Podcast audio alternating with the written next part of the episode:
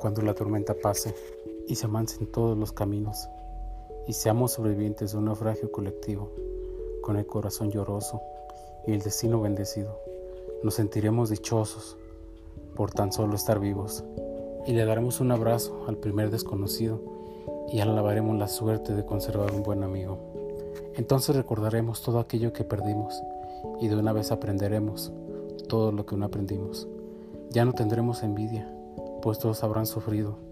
Ya no tendremos desidia, seremos más compasivos. Valdrá más lo que es de todos, lo que jamás conseguido. Seremos más generosos y mucho más comprometidos. Entenderemos lo frágil que significa estar vivos. Sudaremos empatía por quien está y quien ya se ha ido.